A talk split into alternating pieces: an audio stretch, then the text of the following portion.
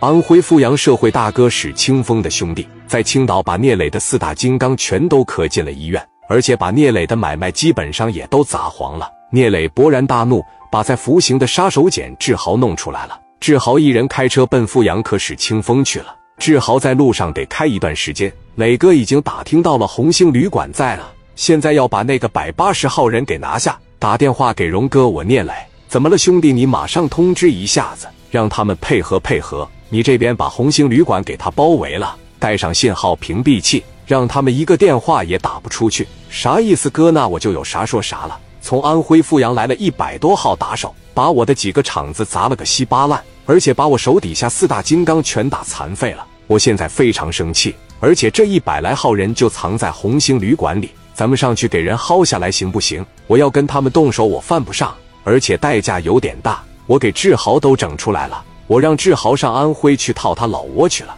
磊弟啊，你这一招想的是真的硬啊！别着急呀，我拿他们当恐怖分子对待。我现在通知行凶武德，让各个部门配合我。现在就把红星旅馆拿下，咱一块去。马上给底下分派任务。大半夜，各个公司紧急集合，奔着红星旅馆就过去了。几十台吉普打着小灯，信号屏蔽器往楼里边一整。磊哥带着飞哥一大帮人到了楼上。这伙人有的睡着了，有的没睡着，给宾馆团团围住，拿着大喇叭。聂磊就说：“安徽阜阳的，抓紧时间给我下来。”全给我下来，就给你五分钟的时间。五分钟不下来，马上往你们房间里边扔瓦斯进去。现在应该你们每个房间的对面都有一个狙击手，你们要是敢乱来，当场击毙。赖三段文曹武听着了，往下边一瞅，半条街都被阿 Sir 的车堵住了。段文看到了一个熟悉的面孔，磊哥在底下跟他对视了，给窗帘啪一拉，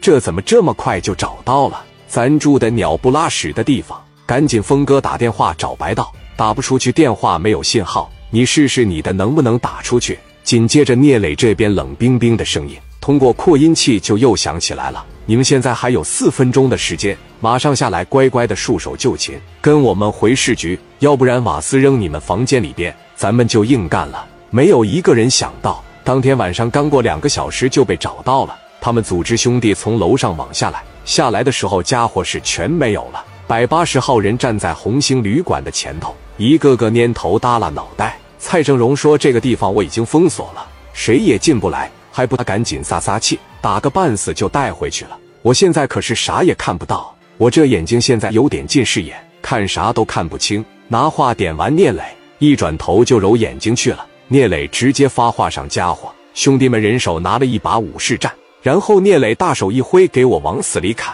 几十个小兄弟们拿着武士战砍一百多个人，可他有练手的了，一顿砍瓜切菜，每个人都砍得皮翻肉绽。蔡正荣回头一看，聂磊像是收不住手了，说：“快快喊停！”一会他的全砍死了，给这一百来号人砍个稀巴烂，连动弹也没敢动弹。聂磊稍微出了一口气，蔡正荣把他们带走了，一百来号人全带回总公司。磊哥一夜没睡，等志豪电话。志豪一到达安徽阜阳，就给磊哥打电话。磊哥拿着电话，啪的一接起来：“喂，哥，我到了，多加小心，你放心吧。”给电话啪一撂，东瞅瞅西看看，一个出租车在那停着。志豪就过去问道：“你们阜阳的书记是姓史吗？我听说他儿子挺厉害的呀，你打听他儿子干啥呀？”“没事，我就问问。你知道他在哪住吗？我这求人办事嘛，这不是找找送点礼吗？”在安徽阜阳，你说别人谁都不认识，但你要说姓史的这爷俩，那谁不认识？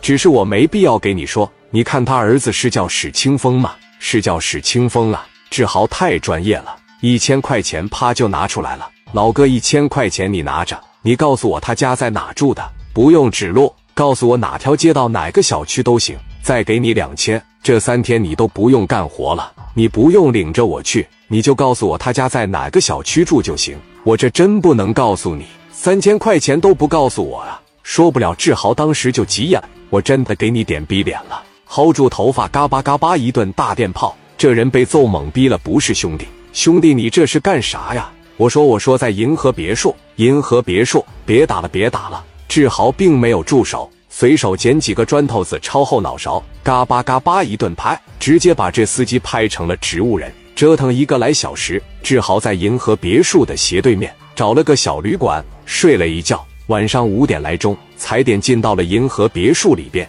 他就开始打听史老板在哪住啊？九号别墅，谢谢。我问一下，他一般晚上在这住吧？天天晚上都回来，你找他有事啊？我找他有事，这不过来给他送点礼物。